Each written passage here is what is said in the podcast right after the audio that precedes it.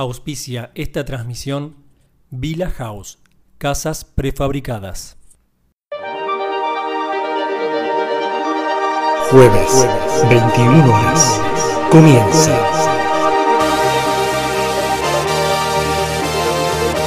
Vientos de colores. Tercera temporada.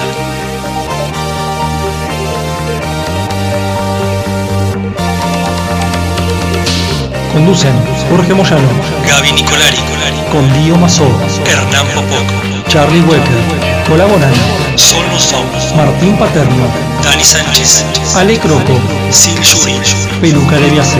Kael Fabián, Música, literatura, teatro, cine, arte, tecnología, city tour, rock nacional.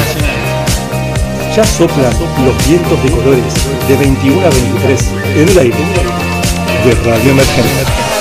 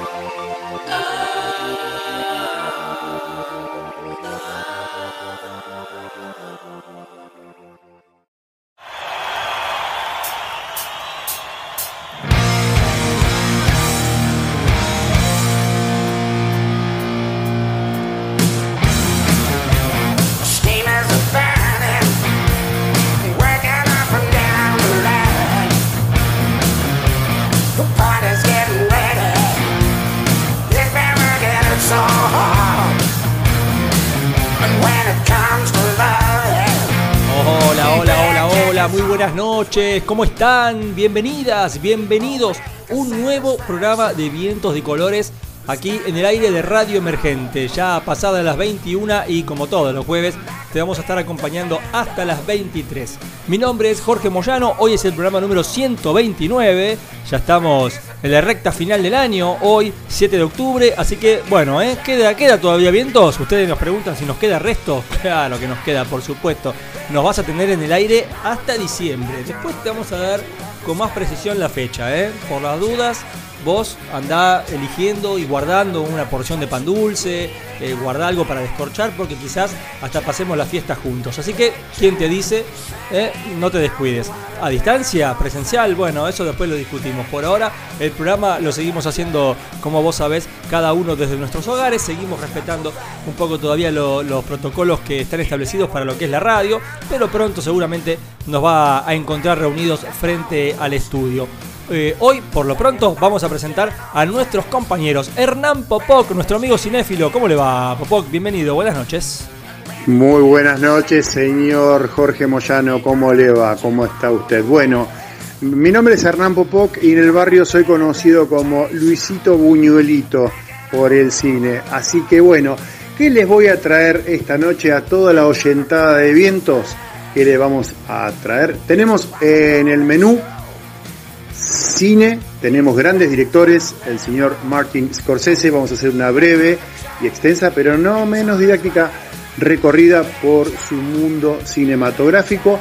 Y tenemos una serie que la da de hablar porque esta semana, hace ya unos 15 días, se estrenó en la plataforma de Netflix en la EN Roja, El Juego del Calamar, una serie coreana, Corea del Sur, si trae primero eh, pensamos que con Parasite habíamos visto mucho, con esto vamos a entender un poco más de la cultura que no es tan distinta a la nuestra. Así que le paso nuevamente a mi amigo el señor Jorge Moyano micrófono. Nos vemos luego. Chao. Gracias Hernán. Y vamos a estar hablando de literatura hoy. Vamos a hacer un análisis de la primera novela, la ópera prima de una escritora argentina muy joven realmente, que cuando salió esta novela el año pasado causó mucho impacto, no solo por su forma amena de escribir, una historia autobiográfica en la que todos nos podemos sentir en algún punto reflejados, sino que también ha sido eh, un pequeño éxito de ventas en lo que es el nicho, ¿no? Eh, eh, este mercado de, de- autores y de editoriales independientes. Bueno, de hecho, en la feria de editores que estuvimos cubriendo el fin de semana pasado, también esta novela fue exhibida ahí en, en el stand de, de Compañía Naviera Limitada, que es la, la editorial que lo publicó. Y, bueno, vi cómo la gente se lo llevaba, ¿eh? así que con mucha curiosidad estamos esperando su nuevo material. Enseguida te voy a estar contando de quién se trata. Y como si fuera un continuado, porque esto, las efemérides nos ayudan, nos tiran un centro y de pronto uno se da cuenta que estamos haciendo casi eh, la película de varias fotos, ¿no? Eh, veníamos hablando de los aniversarios de los 30 años de Pearl Jam, después hablamos de eh, eh, también el aniversario de Dirt de Alice in Chains, de Stone Temple Pilots. Bueno, te digo, como si fuera un continuado, también hemos hablado de Nirvana, por supuesto. Bueno, me voy acordando a medida que vamos charlando.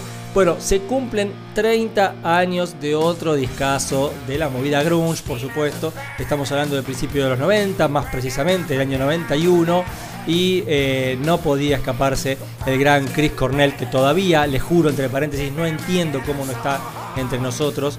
Eh, me cuesta, eh, desde lo personal, me cuesta escuchar sus, discos sabiendo que Chris Cornell no está acá con nosotros, pero bueno, sí está su obra y sí están sus primeros álbumes. Así que hoy vamos a estar hablando del aniversario de un discazo de Soundgarden como fue Bad Motorfinger, así que quédate porque tenemos un montón.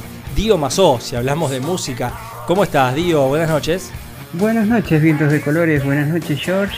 Hoy les traemos música independiente, un montón de grupos nuevos, eh, grupos que, están de alguna manera bastante ocultos, eh, sin mucho acceso a los medios, pero que son muy buenos. Les traemos de España eh, los Derby Motoreta, que son el grupo independiente andaluz con más proyección. También de Argentina vamos a escuchar eh, a los Masacres, eh, excelentes músicos y que eh, en este caso hacen una versión de Babasónicos.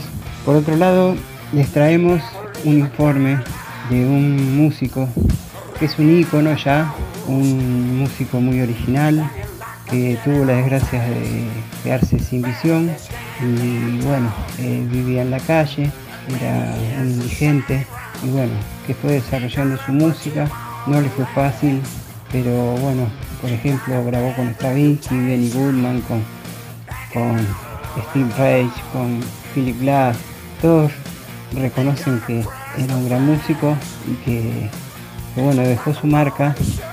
Eh, si uno escucha profundamente su música, se da cuenta en cuántos lugares eh, él fue influenciando.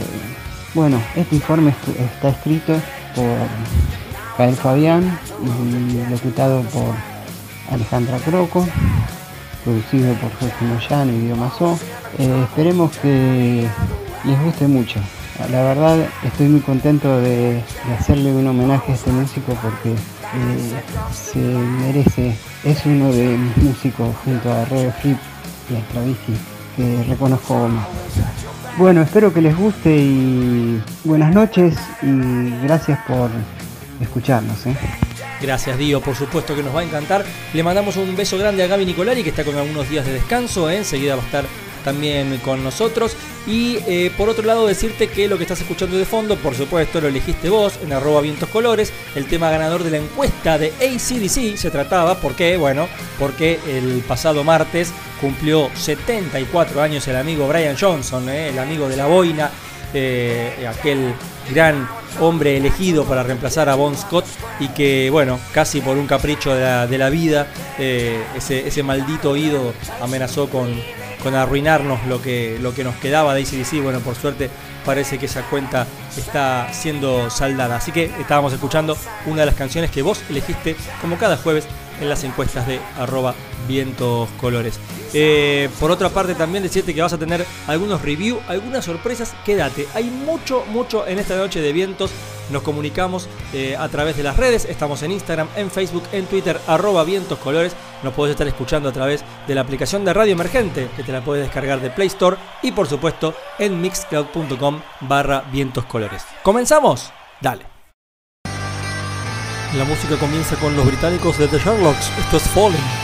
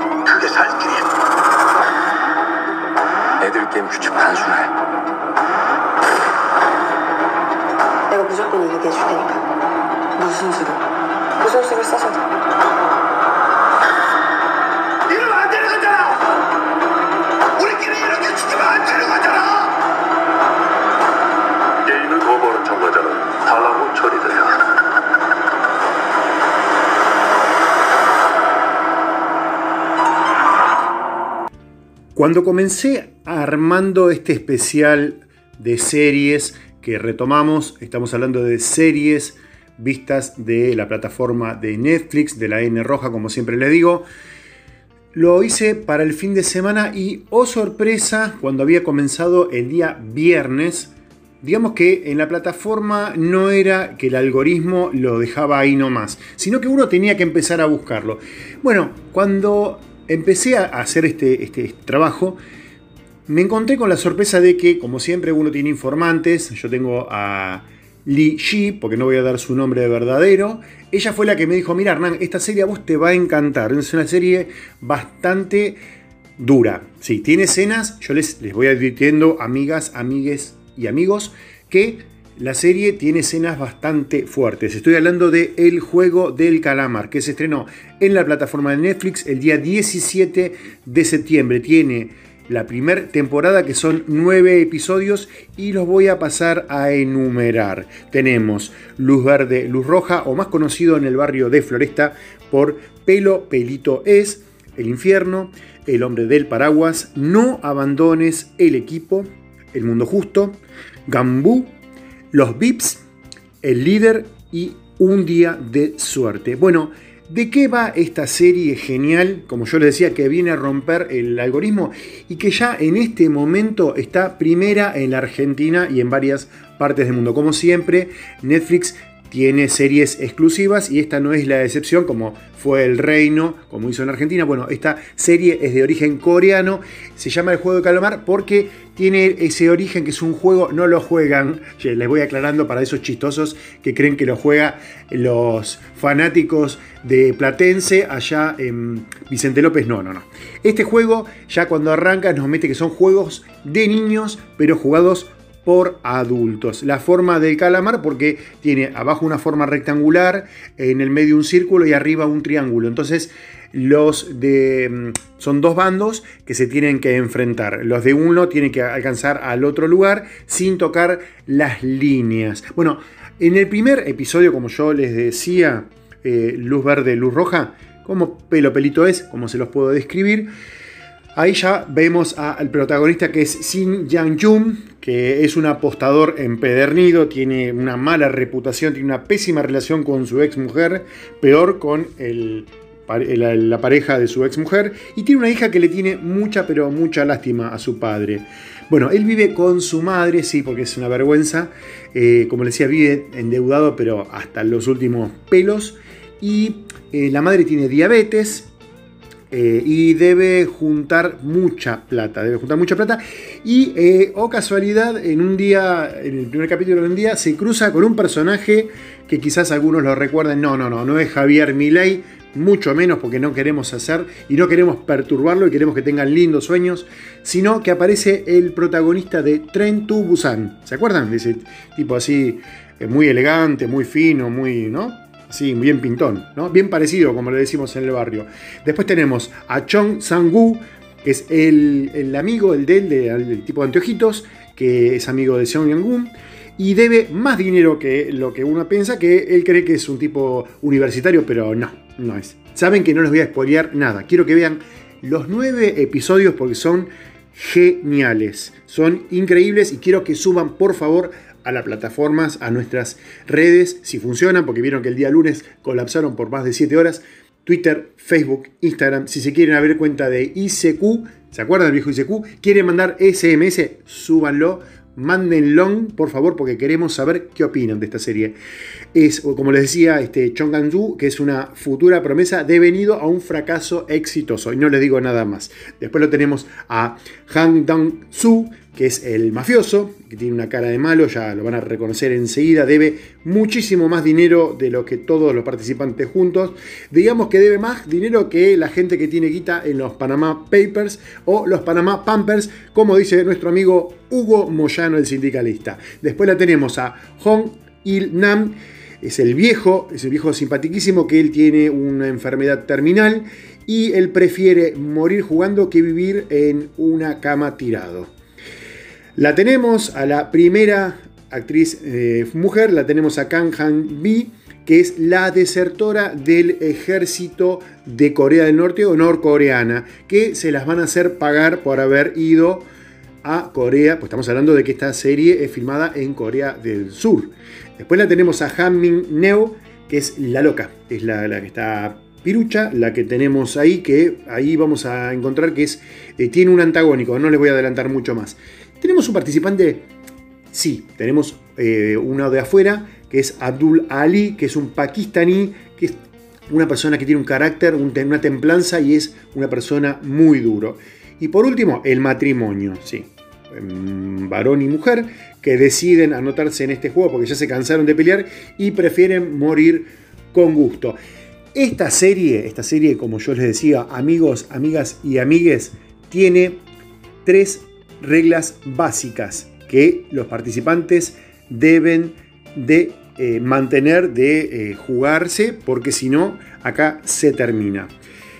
El jugador que se niegue a jugar será eliminado. ¡Uy, qué mal!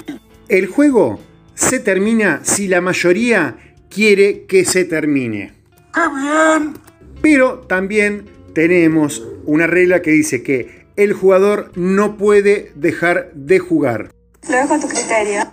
Así que bueno, ya saben amigos, amigas y amigues, la oyentada tiene mucho que ver, tiene mucho que escuchar, tiene mucho lindo para encontrarse este fin de semana largo, este fin de semana XXL.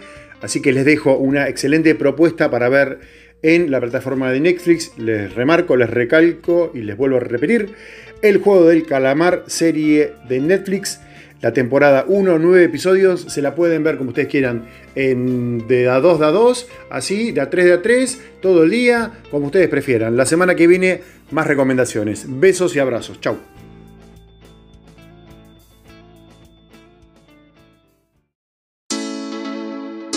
Ella es la australiana Hachi y hace Disenchanted.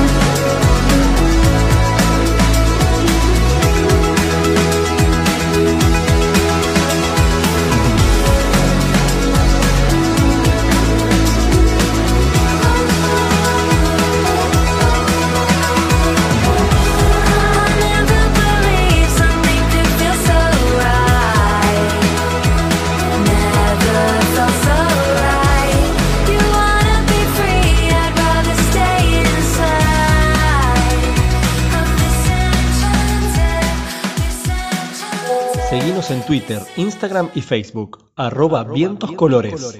Auspicia este segmento Villa House, casas prefabricadas. El ojo de la tormenta eléctrica. El ojo de la tormenta eléctrica. Arte y múltiples medios. Con Dio Mazó, Ale Croco y Kael Fabián.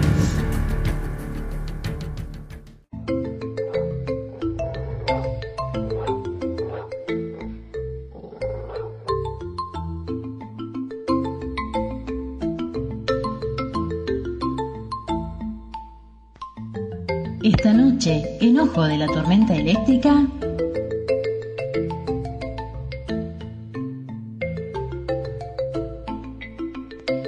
Informe especial. Moondog.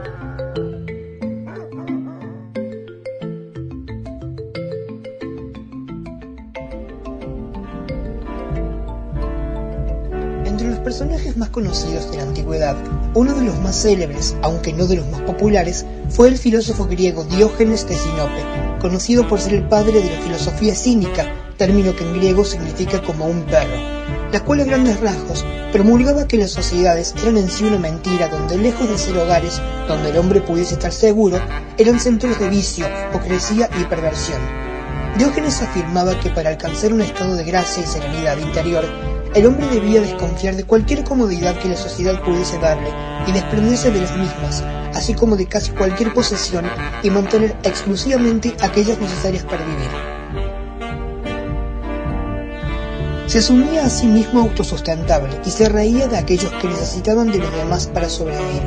Tal era su grado de desconfianza y desagrado hacia el ser humano de él se desprenden dos famosas expresiones, el término misantropía, que describe a quien siente una profunda aversión al ser humano, y la frase, más conozco a la gente, más quiero a mi perro. Muchos miles de años más tarde, ubicándonos en la Edad Moderna, existió un hombre que curiosamente compartió mucho de la historia del antiguo filósofo griego. Suele decirse que los caminos de Dios son misteriosos y que las coincidencias no existen. Y tal vez esto sea cierto, porque al hablar de Diógenes y del artista neoyorquino Moondog, es imposible no ver similitudes. Aunque el segundo descubrió el camino del primero luego de un accidente que lo dejaría ciego, su punto de vista posterior, valga la ironía, coincide casi totalmente con el del maestro griego. Ambas figuras coincidían en la forma de vida desprendida de lujos y posesiones, así como de la idea de que solo renunciando a ellas, en las funciones del consumismo, se podía llegar a un estado de serenidad ideal, muy parecido a la idea del nirvana oriental. Otra similitud entre ellos fue la paradoja de ser dos cínicos y misántropos sociales viviendo en mitad de dos urbes inmensas para su época, Diógenes en Atenas y Moondog en Nueva York. Ninguno de los dos renunció por completo a su ruidoso hogar. Ninguno de los dos se quedó completamente solo. Contrariamente a lo que buscaban, lejos de pasar a la posteridad como dos viejos odiosos y desconfiados, hoy sus nombres son sinónimos de un camino adverso y diferente, un punto de partida y de inflexión para todo aquel que considere que su entorno no lo representa y desea buscar uno nuevo. Básicamente, sin saberlo, crearon las bases para lo que en algún momento sería el punk rock. Louis Thomas pasó su infancia entre ritos de los pueblos originarios de los Estados Unidos, escenario donde quedó fascinado por las bases rítmicas, abundantes de silencios y que explotaban la contención de la energía, elemento que marcó su manera de componer.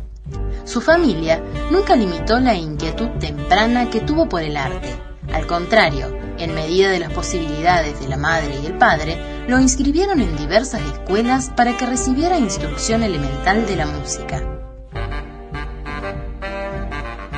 A los 16 años, un 5 de julio de 1932, Louis Thomas caminó entre los escombros de la fiesta de la independencia de los Estados Unidos y entonces encontró un objeto extraño en el suelo y se dispuso a explorar.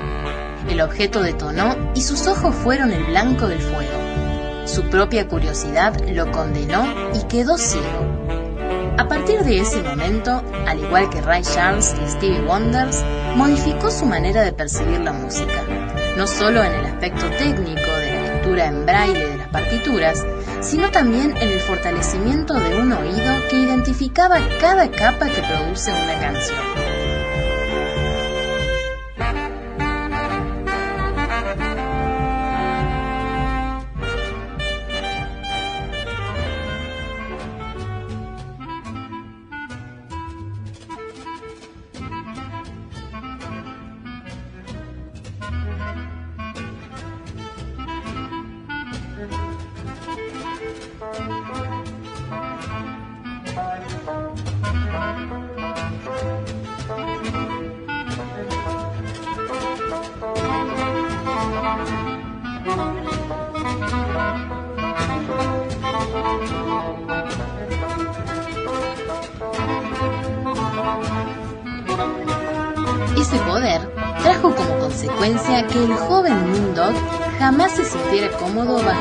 Escolarizado.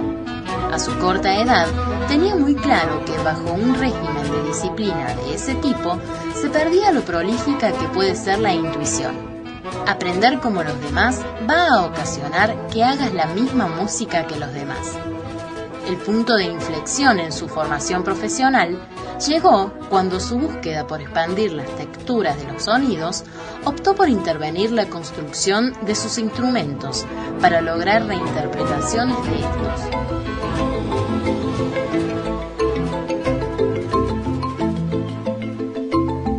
Las adecuaciones principales las hacía en la geometría, bongos cuadrados, arcos de violín cilíndricos y arpas rectangulares le entregaban pulsaciones muy específicas en el eco de las notas que emitían.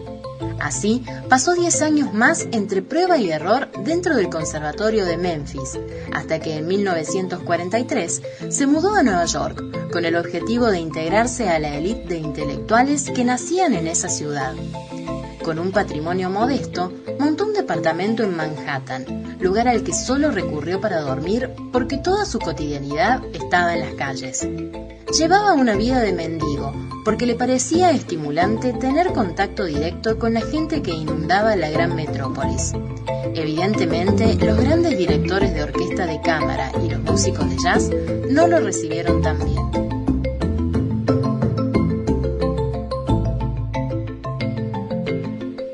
Aspecto desaliñado y su vestimenta que pretendía emular la pinta del dios celta Odín y los instrumentos poco ortodoxos eran poco favorables para las relaciones públicas.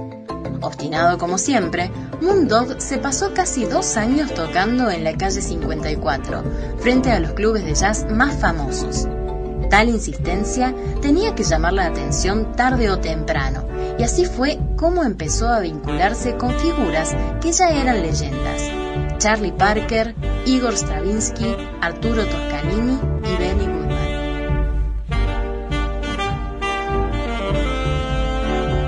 Primero por condescendencia y luego por respeto creativo, el círculo de maestros le prestaba cada vez más atención, hasta que se dieron cuenta de que, en todo sentido del concepto, estaban ante un artista único en su clase. Tener apadrinamiento de ese nivel lo acercó a firmar con Capitol, una de las disqueras más dominantes de la historia, que aún ahora tiene mucho peso dentro de la industria. Y si bien jamás logró superar al mote de músico de culto, ese acuerdo comercial le dio una proyección antes impensable.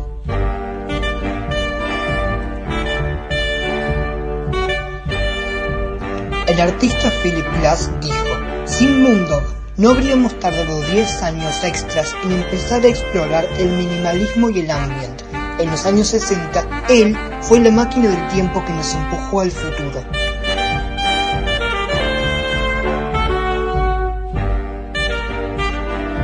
Cuando su material cruzó la frontera del río Hudson, empezaron los problemas mediáticos para Moondog.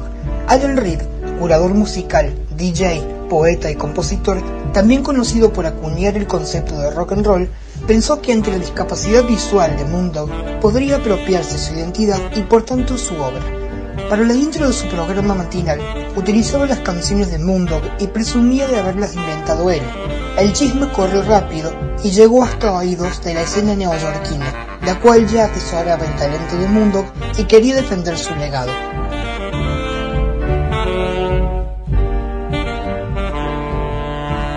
Luego de una ardua labor de convencimiento, Munduk interpuso una demanda contra Alan Reed para asegurar la defensa de su imagen y su catálogo.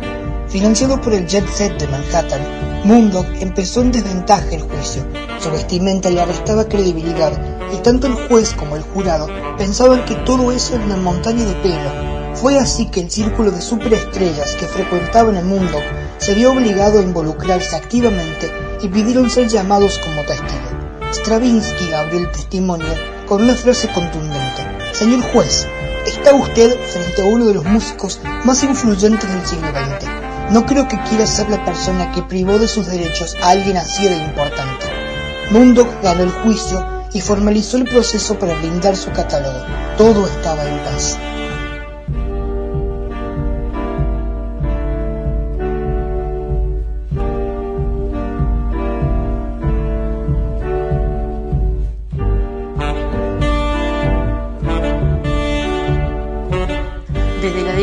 70 y hasta su muerte, el 8 de septiembre de 1999, Moondog pasó cada día cobijado por un público y unos colegas que además de respetarle, le querían. Grababa discos cada vez que lo deseaba, intercambiaba ideas con sus héroes y heroínas y tocó en la intersección entre la sexta y la 54 hasta que quiso.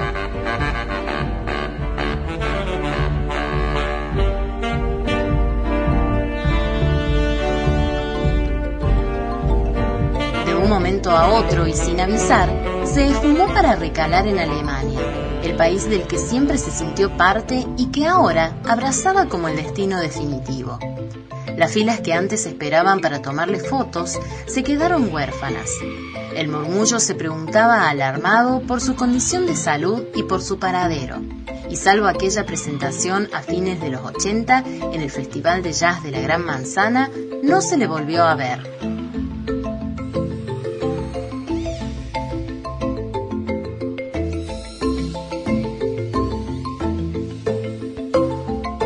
David Bowie, al recordar su primera visita a Manhattan, comentó, Moondog era Nueva York por sí mismo. Él definía la energía de esta ciudad. Él y el Empire State son el eje de equilibrio para que nadie se vuelva totalmente loco.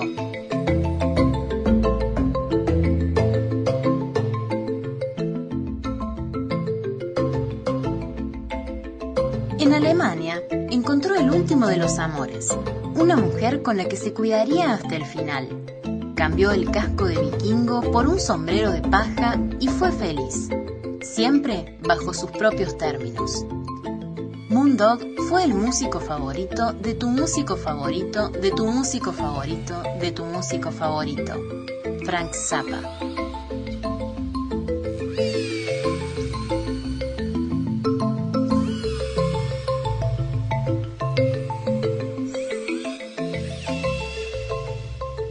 Fue un informe de ojo de la tormenta eléctrica para vientos de colores.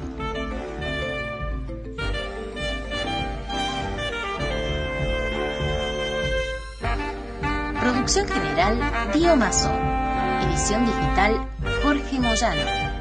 Voz y texto Cael Fabián. Locución Alejandra Croco.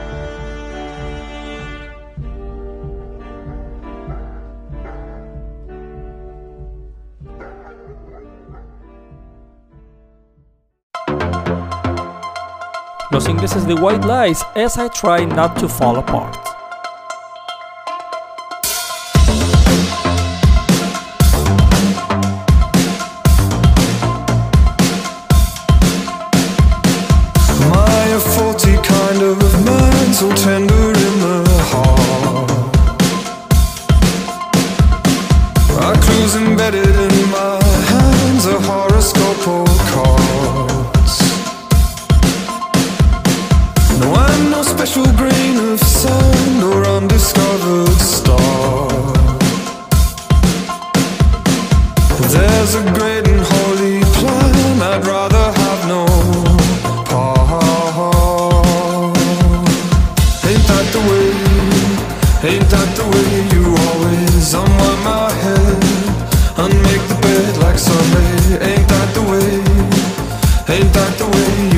Talking to the dead and questioning if spindle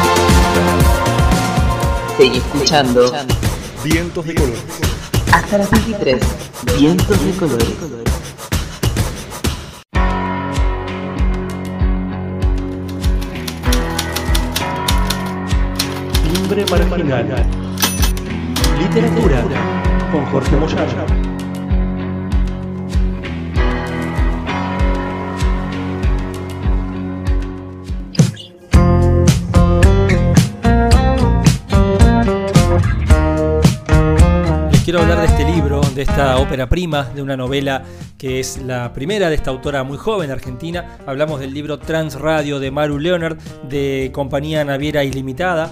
eh, que es su editora, que va por la segunda edición y que no solo se trata de un éxito literario, sino que también el boca en boca ha funcionado a la perfección. Es, es uno de esos casos en donde eh, este libro siempre llega por recomendación, ¿no?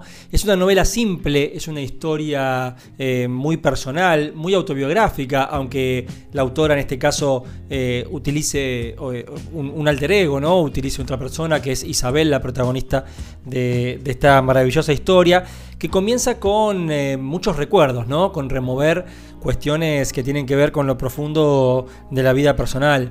Ella es una chica de la cual poco se sabe en realidad, eh, la protagonista, estamos hablando de Isabel, lo que sí sabemos es que eh, trata de huir del ruido de la ciudad, huye de la, de la capital y a partir de lo que fue la muerte de su padre, bueno, ella eh, decide regresar al pueblo donde vivió su infancia, que es Transradio, un pueblo que no está tan lejos de la ciudad, pero que tampoco está tan cerca, ¿no? Ella, de hecho, lo, lo- aclara muy bien eh, en el libro y que bueno, digamos que acomodando un par de cosas, la idea es que con el novio, con Martín, ella eh, decide como dar un, un refresh a su vida y bueno, obviamente los recuerdos empiezan a salir a flote, ¿no? Eh, no es tan fácil. Eh, desde entrar a esa vieja casa, a, cómo se confunden los recuerdos, ¿no? Cuánto de ello es real, cuánto de ello eh, realmente son la construcción que uno se va haciendo a partir de los recuerdos que se van deformando a lo largo del tiempo, cosas que nos pasan a todos, ¿no? Eh, Isabel, bueno, ahí se va a reencontrar no solo con lo que fue en realidad la muerte del padre, que es el disparador, sino con la ausencia de su mamá, ¿no? Algo que de muy chica a ella le ha, pegado mucho a partir de un cuadro de depresión muy severo. Y bueno, a partir de ahí, ¿no? Los, los lazos familiares, los vecinos, gente que no la recuerda, gente que la ve como una extraña.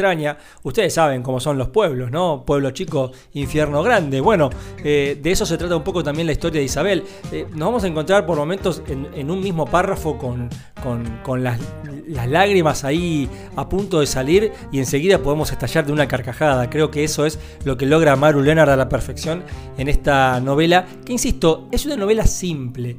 Eh, no tiene grandes ribetes, no tiene. eh, no, no esperen encontrar eh, un enigma por resolver a la vuelta de cada página. No, es una novela que se va dando a partir de lo que son las experiencias y también los sentimientos y sobre todo las vivencias sensoriales. Hay, hay muchos fragmentos y muchos tramos que tienen que ver con lo, onírico, ¿no? Incluso partes que se mezclan con lo real, con, con el sueño, con un perro que atemoriza, con un vecino con problemas mentales, con eh, personas de diferentes edades, con una amiga que en realidad no es lo que ella recuerda de la infancia. Bueno, cuestiones que tienen que, que- que- que ver con la vida de uno, ¿no? Con la vida misma.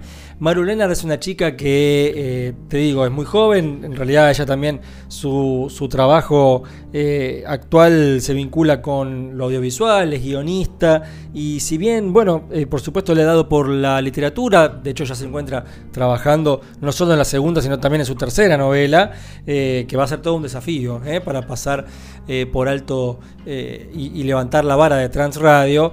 Eh, te decía, tiene eh, tan solo 38 años y, bueno, eh, se mete en este mundo literario, ¿no? Como si fuera un outsider, ¿no? Se presenta de esa manera. Volviendo a, lo que es la, la novela propiamente dicha, bueno, nos vamos a dar cuenta que est- están presentes siempre los prejuicios, los estereotipos, va, va a funcionar, por supuesto, como detonante de la memoria, eh, cosas muy simples, ¿no? Como cruzar un camino, como un puente, como una bicicleta, como una pileta. Hay momentos y hay olores, ¿no? Hay colores. Todo eso se hace presente en esta novela que en definitiva, ya te digo, más allá de lo que te puede enganchar la historia, creo que te va a hacer eh, repreguntar y repensar un poco acerca de tu infancia y de tu pasado sea como sea que haya sido. Eh, tiene eso, ¿no? A mí enseguida me linkeó con, con, con esas cosas que tenemos los que, bueno, no sé, quizás por, por lo contemporáneo, ¿no? Eh, eh, Maru es del 83, yo del 84, quizás haciéndolo un poco personal, la historia tiene bastante que ver con la de uno en algunos puntos. Y si bien se trata de un pueblo y uno eh, bueno, ahí eh, las diferencias y las similitudes comienzan a, aparecer o a, desvanecerse, eh, vas a encontrar muchos puntos de equilibrio en la historia que la hacen sentir propia. Y, y creo que es algo muy interesante que es lo que logra Maru, insisto, en esta novela simple. Y simple no significa una novela que vaya a pasar por alto, que es una novela que no te va a marcar nada, al contrario, te lo estoy marcando como una virtud algunos de los pasajes que quiero leerte, uno fundamentalmente, para que te des cuenta por dónde viene eh, la escritura de Maru. Así de descriptivo comienza la novela. Los ladrillos de vidrio del ventiluz estaban cubiertos por una capa de polvo reseco. Me subí al borde de la bañera, les pasé un trapo mojado y el agua barrosa bajó por los azulejos amarillos. La luz del sol atravesó el vidrio. De pronto, el baño se volvió naranja y mamá canta, conmigo en brazos, envueltos en una toalla rosa. Eh, nada, ese es el primer párrafo, con lo cual ya te vas a dar una idea de cómo viene eh, la prosa de esta, de esta gran escritura de, de Maru Leonard de Trans Radio. Y los dejo con una última frase, con un último párrafo que me pareció también muy significativo, en donde se mezcla ¿no? lo real con lo onírico. eh, para, que, para que te des cuenta con una pincelada de qué se trata Trans Radio. Estaba parada en un bosque. Los árboles tenían las marcas de un circuito de trekking. Estaba anocheciendo, iba caminando sola, pasando la mano por cada cinta naranja fluo de cada árbol, pero algo no estaba bien. Por este árbol ya pasé, decía en voz alta, y no reconocía mi voz, que salía más grave y se iba apagando hacia el final de la frase. Gritaba. Mi voz ya no era mi voz, se había convertido en un aullido parecido al que hacía cuando era la cachorra guardiana de mamá. Después de los aullidos venían los ladridos desesperados. Lloraba y ladraba mirando a los costados. Los árboles estaban cada vez más cerca y comenzaban a encerrarme más y más hasta que me comprimían el cuerpo y lo deformaban. Abrí los ojos justo antes de explotar. Un perro en el jardín de adelante, asomado a mi ventana, ladraba sin parar. La imagen de mi cuerpo deformado y el sonido de mis ladridos se fundieron con el cuarto oscuro y los ladridos de mi visitante. Me incorporé de golpe cuando entendí que estaba en mi cama. Corrí al baño y me encerré, todavía con temor de haberme convertido en un animal. Me miré al espejo, me reconocí y hablé en voz alta. Mi voz era mi voz. Maru Leonard, Trans Radio de Compañía Naviera Ilimitada Editores, a conseguirlo y a disfrutarlo.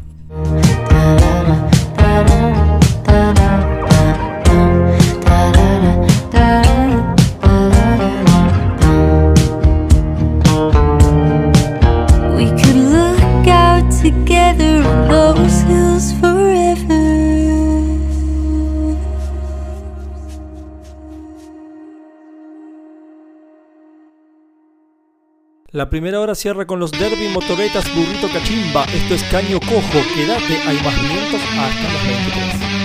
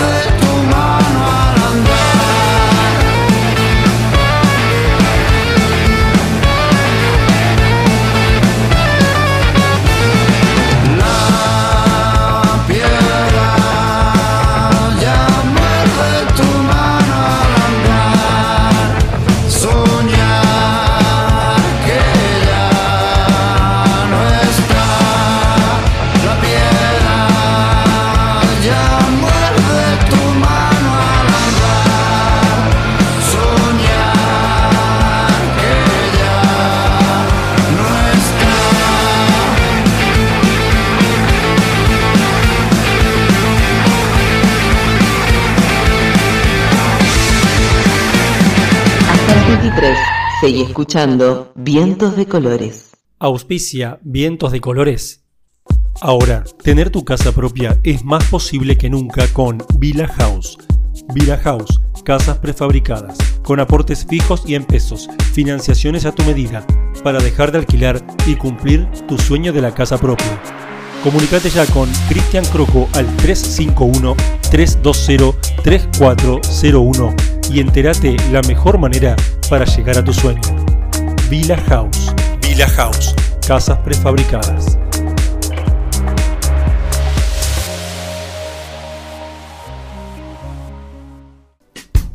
¿Qué sería de este mundo sin el arte?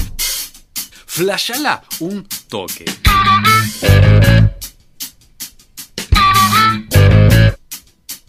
Ponele, nunca jamás en la historia hubo arte. Uf. Uf. Seríamos todos Donald Trump. When do we beat Mexico at the border? They're laughing at us at our stupidity. O el pato Donald.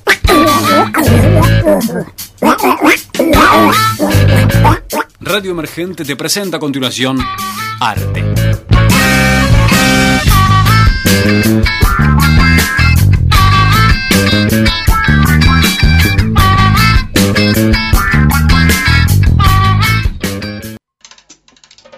Radio Emergente, Cultura Emergente, Voces Emergentes. Por elemergente.com.ar. Radio Emergente le da aire a la cultura.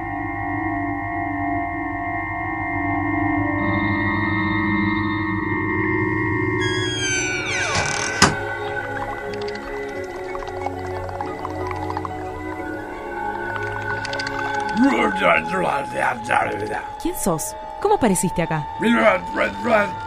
No te, no te entiendo, pará, pará un poquito, que pongo el software de interpretación de idiomas extraterrestres. Listo.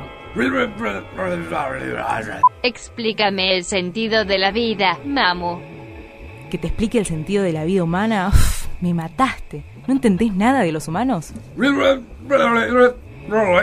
Lo único que entiendo es radio emergente. Ah, entonces ya estás bien. No te hace falta nada más.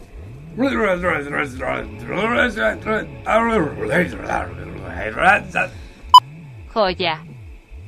Radio Emergente. Cultura Interplanetaria.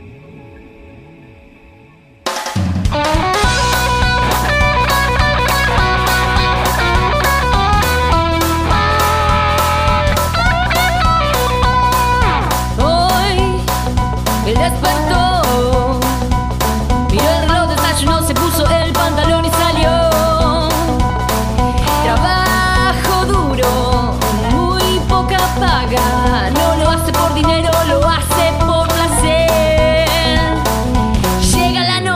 bendice su suerte, sube el volumen y decide conectar con la señal. Sintonizar, sintonizar,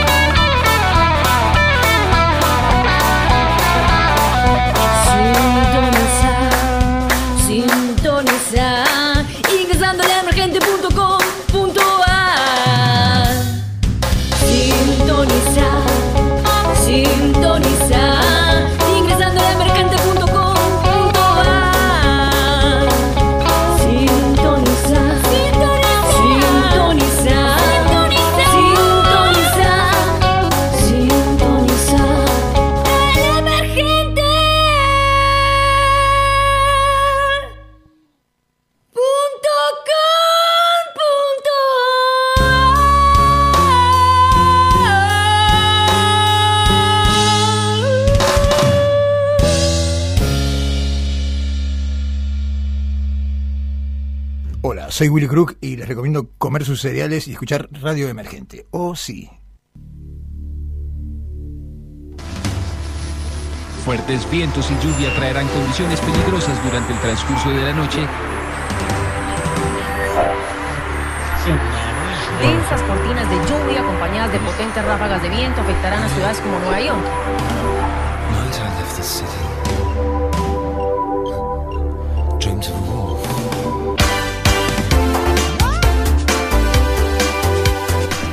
Comienza la segunda hora de Vientos de Colores. Quédate, hay mucha más tecnología, literatura, teatro, cine, series, streaming y mucho más. Hasta las 23, en el aire de Radio Emergente.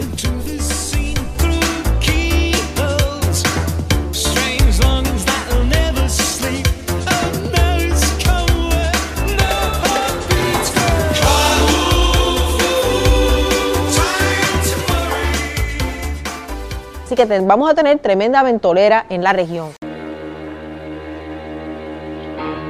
La segunda hora comienza con los Acid Dad. Esto es Living with a Creature.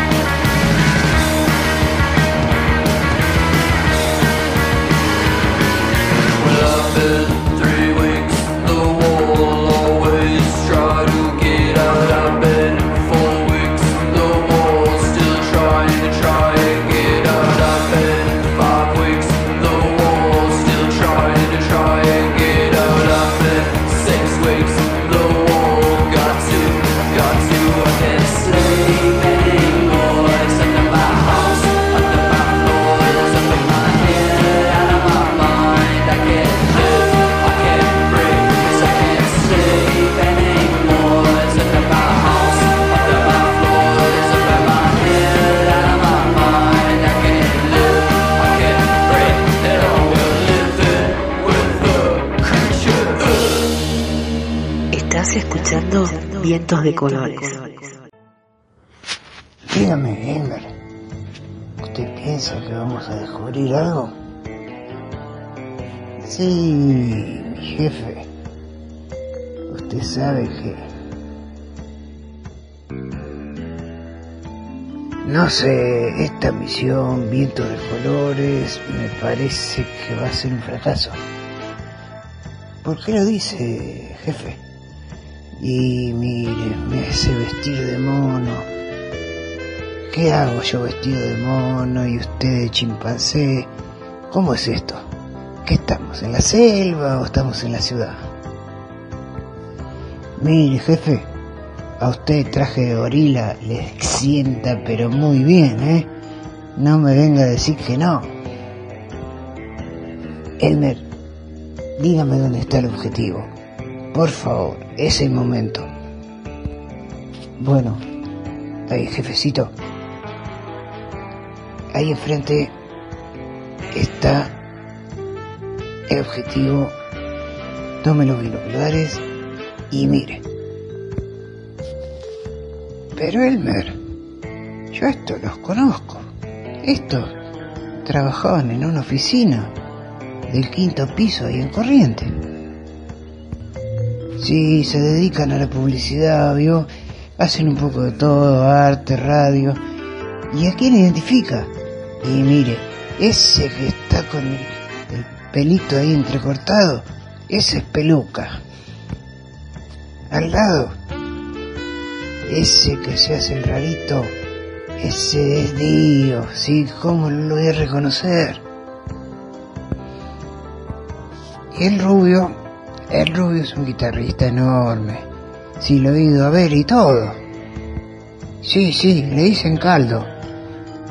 Ah, le dicen flico, caldo, un montón de sobrenombres más, pero bueno, es un genio de la música. Con razón han creado un monstruo tan poderoso. Claro, ahora se entiende todo. Estos pibes son muy talentosos. Yo no sé cómo vamos a hacer. Estos se nos van a robar toda la audiencia. ¿Qué opina usted? Y yo opino que esto de viento de colores, ni poniéndole un catenacho y todo el equipo atrás, esto nos volea. Yo lo lamento, pero bueno, me parece que esta vez va a ser así. Dígame, Elmer, ¿qué solución hay acá? Es indescifrable. Monteverde, es indescifrable esto, no sé cómo detenerlo. Tendremos que seguir trabajando muy duro. Mire, Elmer, desde que empezamos la misión Viento de Colores, yo no he parado de escuchar todos los jueves, 21 horas. Es verdad, me meto ahí adentro. Y la verdad que, aparte de aprender, qué buena música pasan, qué buenas reflexiones y, y uno no puede parar, no puede parar hasta las 11. ¿Qué va a hacer? Esa es la realidad, Elmer.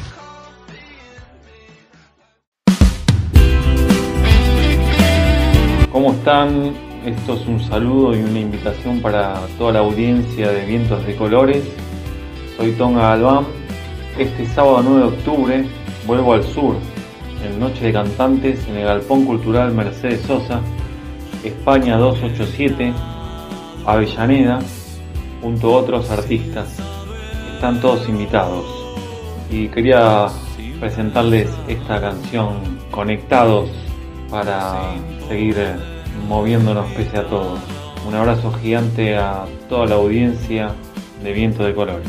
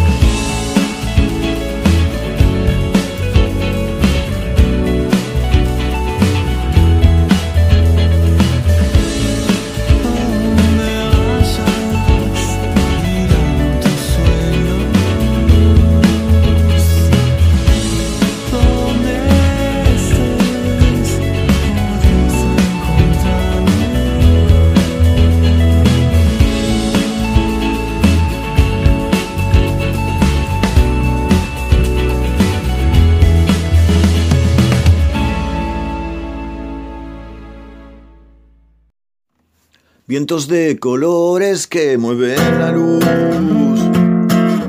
también mueven el sol y hacen brillar las celdas del monitor. Viento estelar, vientos de color, surcando la galaxia toda.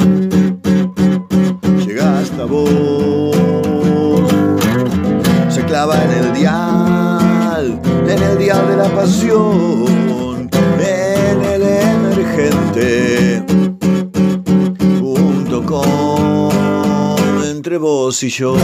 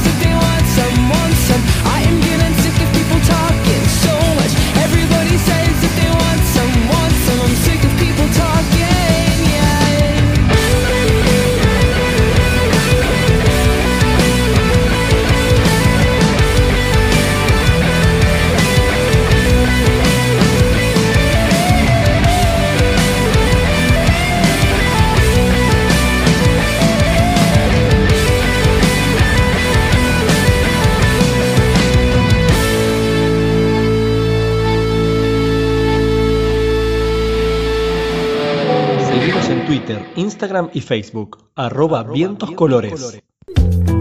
Review. Review. Retrospectiva en vientos de colores.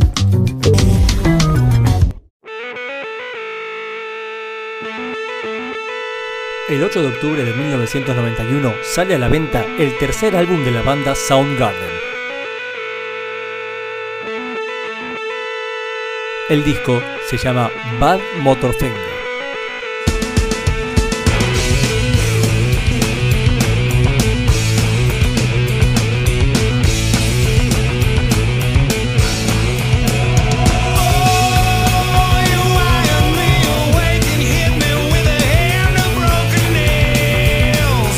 Lo curioso es que sale el mismo día del lanzamiento de otros dos discos que marcaron a la misma generación, Hablamos de Blood Sugar Sex Magic de Red Hot Chili Peppers y Nevermind de Nirvana.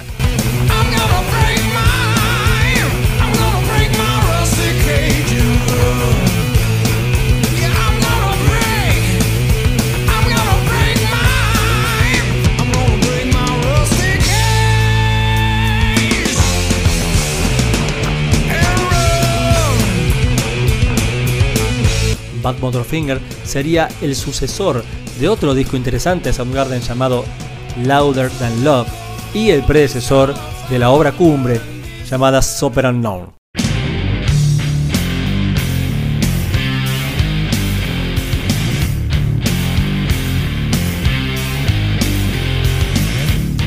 Este disco lo tiene a Chris Cornell casi en exclusivo como el compositor de la mayoría de las canciones, como por ejemplo Outshine.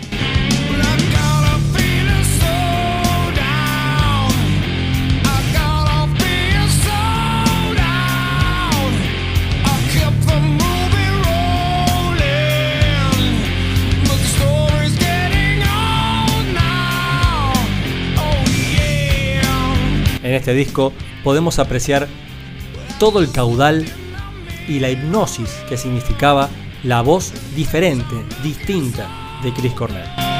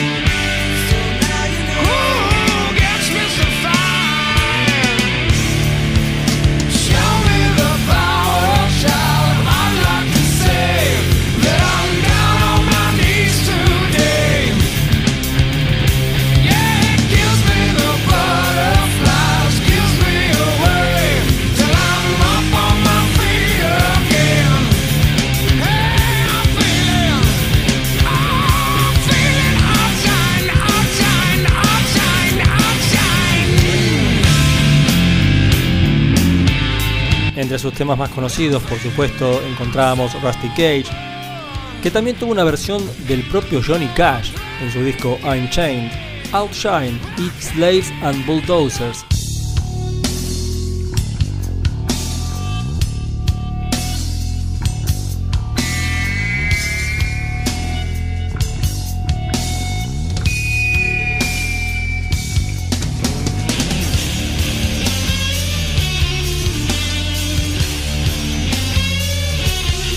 Bad Motorfinger quedará como uno de los capítulos más oscuros dentro de la vida de Soundgarden, porque de hecho fue el disco que los colocó en un lugar alternativo dentro de la movida grunge.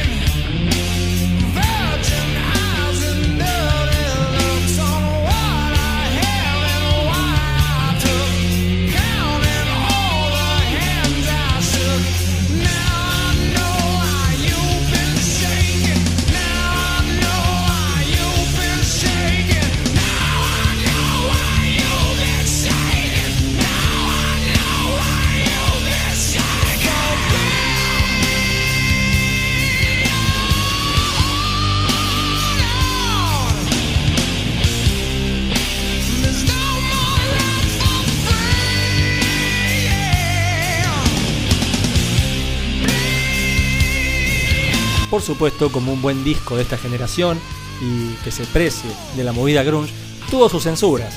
Jesus Christ Pose está claro ya de por sí que en su título eh, iba a ofender a cierta casta religiosa, que por supuesto tuvo su correlato en la censura de MTV, pero también la letra de Holy Water eh, suscitó algunas polémicas por su temática religiosa.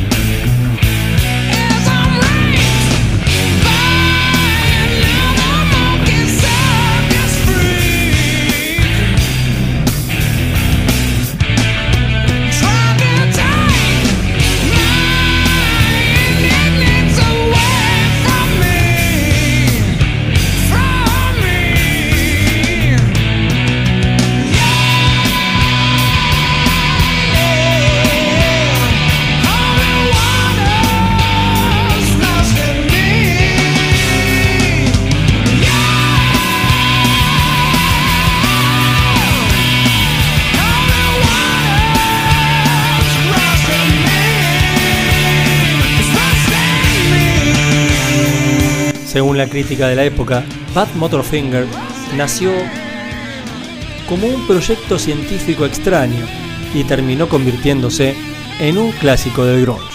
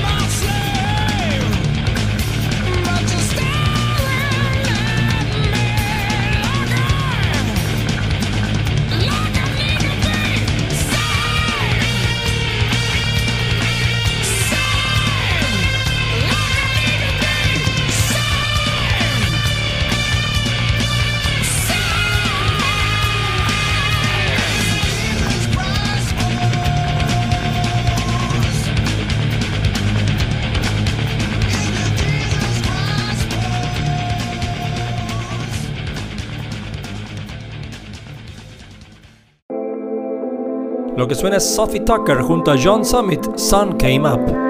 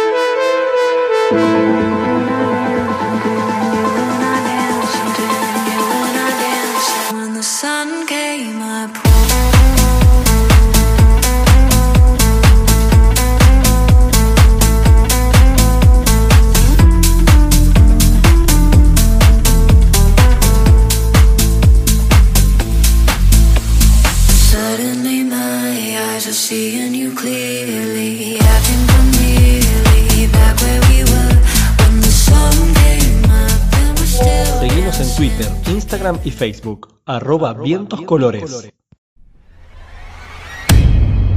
Función continuada.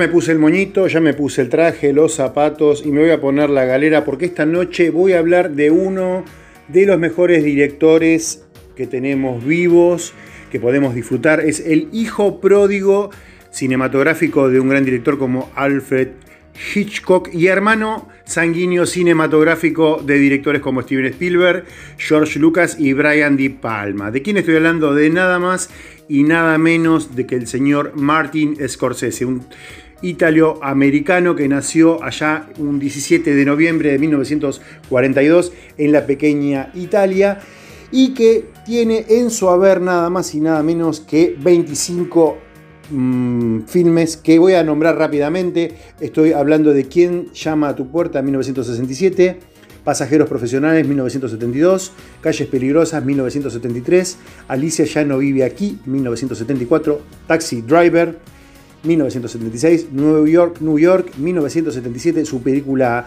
que es musical.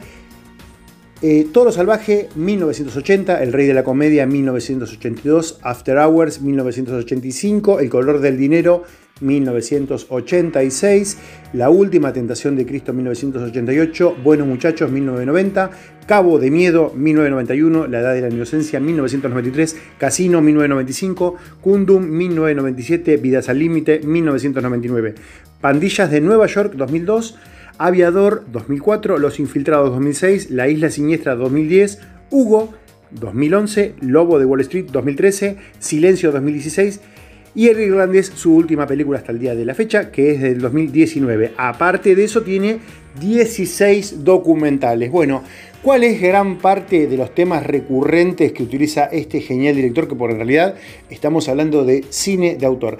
Hay tres temas, tres cosas importantes, tres tópicos muy interesantes que son la culpa, la violencia y el cine. Voy a pasar a detallar. La culpa de dónde viene. Bueno, él como de origen italiano, él vivió, estuvo en esa pequeña Little Italy y vio desde sus ventanas, porque él era una persona, un personaje, estamos hablando de un flaco, asmático, que en realidad no podía dedicarse a ningún deporte porque no servía ni como Jota, y él tuvo que hacer cine, él aprendió a hacer cine porque él ocupaba el lugar que iba a la iglesia y era monaguillo o cinematográfico. Su primer película, como les decía, amigos, amigas y amigues, que es Quien llama a su puerta, fue la que lo marcó, su, fue, su piedra fundamental. Porque, a saber, a entender, porque eso fue lo que lo marcó en su carrera. Ahí es donde nace uno de sus primeros amores de actores, que estamos hablando de Harvey Keitel. Luego, obviamente, eh, su amor de toda la vida, que fue Robert De Niro. También pasó una segunda etapa por Leonardo DiCaprio, que después voy a desarrollar un poquito. ¿Estuvo con William Dufault? ¿Tuvo un amorío? Sí, estamos hablando de la última tentación de Cristo. También trabajó con David Bowie en esa película que hizo el papel de Poncio Pilato. Y otro actor que no voy a dejar porque no lo podemos, porque forma parte también de su cinematografía, es Joe Pesci, uno de sus actores favoritos y más violentos de su eh, haber. Eh, ahí, cuando en su segunda película, que fue, como les decía, Pasajeros Profesionales, ahí fue su primer gran fracaso. Estamos hablando de taquilla, pero él aprendió muchísimo. ¿Por qué? Porque fue director por encargo de esa película y fue producida por Roger Corman, quien le dijo, animate a hacer películas total, es como hacer chorizos. Y él dijo, no. ¿Y quién le enseñó a hacer esto? Y él se dedicó a hacer las películas que realmente a él le gustan como y cuando él quiere fue John Cassavet, que le dijo, vos tenés que hacer las películas como a vos realmente te gustan. Otro tema que siempre es recurrente en su, en su cinematografía es el dolor que hay, el fuego. El fuego es un elemento muy importante en sus películas. Lo vemos en Aviador, en Pandillas de Nueva York, en La Última Tentación de Cristo, Los Infiltrados y en La Isla Siniestra. La crucifixión. La crucifixión es otro tema recurrente. Lo tenemos en Calles Peligrosas, en Bosque Alberta, en Pandillas Nueva York, en Los Infiltrados. Em, si él no es que está en contra de la religión, sino en contra de la institución que ésta representa y sobre todo de esos símbolos. ¿sí? Él tiene grandes dudas religiosas. Se pueden ver en películas como La Última Tentación, En Silencio, en Kundum. La redención, que la vemos en otro capítulo aparte, en el personaje de Travis. ¿Se acuerdan ese antihéroe de Taxi Driver? Que era un tipo de lo más racista, lo más facho, lo más... Acá hay una persona, disculpen que me está interrumpiendo. Bueno, acá se nos metió justo el señor Feynman, que no participaba de esta charla, pero bueno, él quiso intervenir, así que lo dejamos a Edu que participe, como les venía diciendo, para retomar el tema. Las películas de él, hay algunas que no son muy taquilleras, los finales no son para nada felices, a veces no ha ganado los Oscars que uno cree que son necesarios, que son importantes, pero la industria lo, ve a él como un outsider, siendo él un- una parte importante de esta, pero bueno, seguramente porque sus películas no se pueden ver en familia y el vocabulario que muchas veces es bastante soez. También eh, él cuenta historias, las historias de él son generalmente de hombres, de varones, que cuentan co- los comienzos, que puede ser desde la infancia, el auge y después la caída, la precipitada caída. Y lo vemos en Alicia ya no vive aquí, en Pandillas de Nueva York, en El Aviador, en Los Infiltrados. Buenos Muchachos es una exe- un excelente ejemplo de lo que podría haber sido la biografía de la vida de él si él hubiese ingresado en la mafia. Y los recursos que él tiene a saber son los recursos técnicos y narrativos. Encontramos siempre símbolos religiosos, los movimientos de cámaras, los espejos, el zoom, los flashes que endiosan a estos personajes, la imagen congelada para prestar una atención sobre el personaje, la música disociada de la acción que sucede, la narración en off, que es importantísima, los planos secuencias, bueno, Fíjense solamente los tres más claros ejemplos, los de Buenos Muchachos, los de Malas Calles y los de Pandillas de Nueva York. Ahí le muestran parte de la historia de los que son esos personajes. Y los, como les decía, ellos siempre son personas que no terminan del todo bien. Otro, otra, otra riesgo que corre son sus personajes femeninos, que siempre quedan en segundo plano y sufren siempre la violencia doméstica. Sirven únicamente de compañía, o sea, son un adorno de el- lo que sería el hombre, ¿no? Eh, lo vemos en Buenos Muchachos, en Love de Wall Street, en Casinos, en Infiltrados, en Todo Salvaje, bueno, Aviador. Sí vemos que hay una de esas películas, como yo les decía, es la de 1974, es Alicia ya no vive aquí, donde el personaje interpretado por Alicia eh, Ellen em, Burstyn se ganó el Oscar a la mejor actuación femenina. También lo vemos en un documental muy lindo, muy importante. Le digo que por favor, si lo pueden encontrar en YouTube, hay un documental que se llama Supongamos que Nueva York es una ciudad, donde nos presenta a Frank Lebowitz, una persona muy graciosa, muy humorista, una genia, diría. Y otra pata femenina interesante es Thelma Schnumaker, que es su montajista, es la que le da el pulso a sus películas. Es para mí, yo lo tengo que considerar, si estamos en una reunión de médicos, ella es la cardióloga, ella es la que le da el corazón a esas películas cuando la- las esas imágenes que se frenan, vieron, que se mueven y nos da justamente ese tipo. Eh, mención aparte, como les decía, eh, Robert De Niro ha trabajado con él desde sus comienzos, pero no ha llegado nunca al estrellato masivo. Tuvo películas como Cabo de Miedo, que una de las que más me gusta, eh, Buenos Muchachos, bueno, Toro Salvaje, todas las que se les ocurran, son Taxi Driver, obviamente, eh, ninguna puede estar ni arriba, ni abajo, ni al medio, ni al centro. Son todas geniales. Pero con Leonardo DiCaprio fue la mixtura junta, porque Leonardo DiCaprio venía a hacer papeles de chico lindo y con Scorsese logró esa, esa, esa perfección. Y lo que necesitaba Scorsese de él es justamente la actuación. Así que para mí considero el maridaje perfecto. Esto ha sido un mini resumen, queridos, querida oyentada, para todos ustedes de lo que es un genial director como es el señor Martin Scorsese. Seguramente la semana próxima o la otra, cuando nos veamos, cuando se oscurezca nuevamente la pantalla, les mostraremos más maldades de este mundo llamado el cine. Les dejo una frase final. El dolor en el infierno tiene dos lados. El que podés tocar con tus manos y el que podés sentir con tu corazón.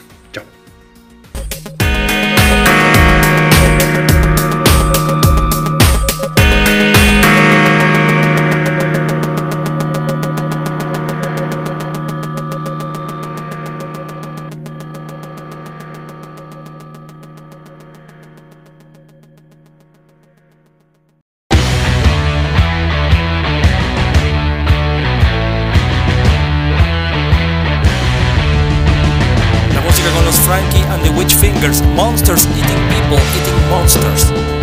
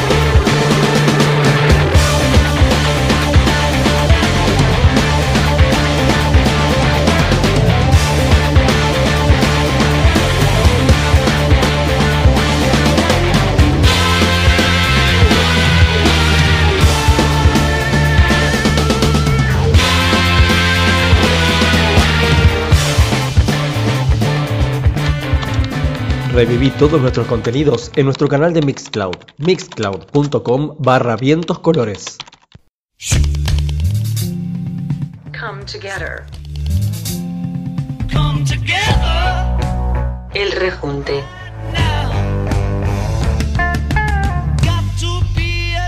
En vientos de colores.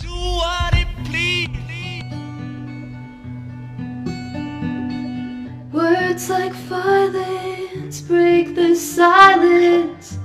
Come crashing in into my little world. Painful to me, pierce right through me. Can't you understand? Oh, my little girl All I ever wanted, all I ever needed is here in my arms.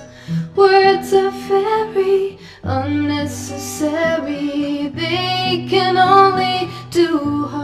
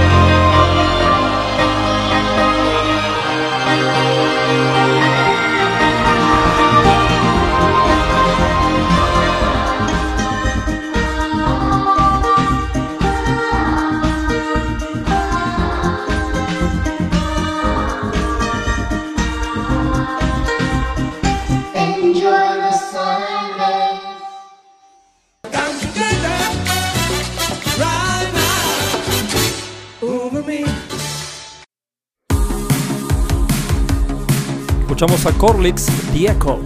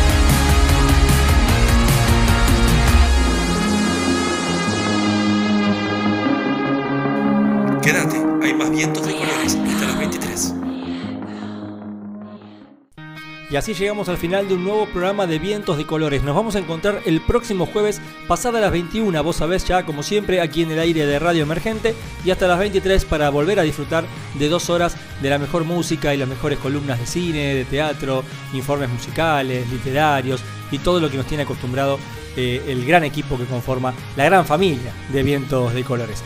Nosotros nos podemos encontrar en la semana, siempre, claro, por supuesto, en arroba vientos colores en las redes sociales, ¿eh? en Facebook, en Instagram y en Twitter. Si querés revivir el programa, ya en este momento lo encontrás en Spotify, nos buscás como vientos de colores y por supuesto cada una de las secciones a partir de mañana van a estar disponibles en mixcloud.com barra vientos colores. Ahí podés revivir cada segmento en particular. Nos encontramos la semana que viene, queda hecha la cita para el próximo jueves Guarda, se viene un programón porque es el programa número 130 y vos que sos fanático de viento ya sabés que el programa redondo así va a salir. Nos vemos el próximo jueves. Chao.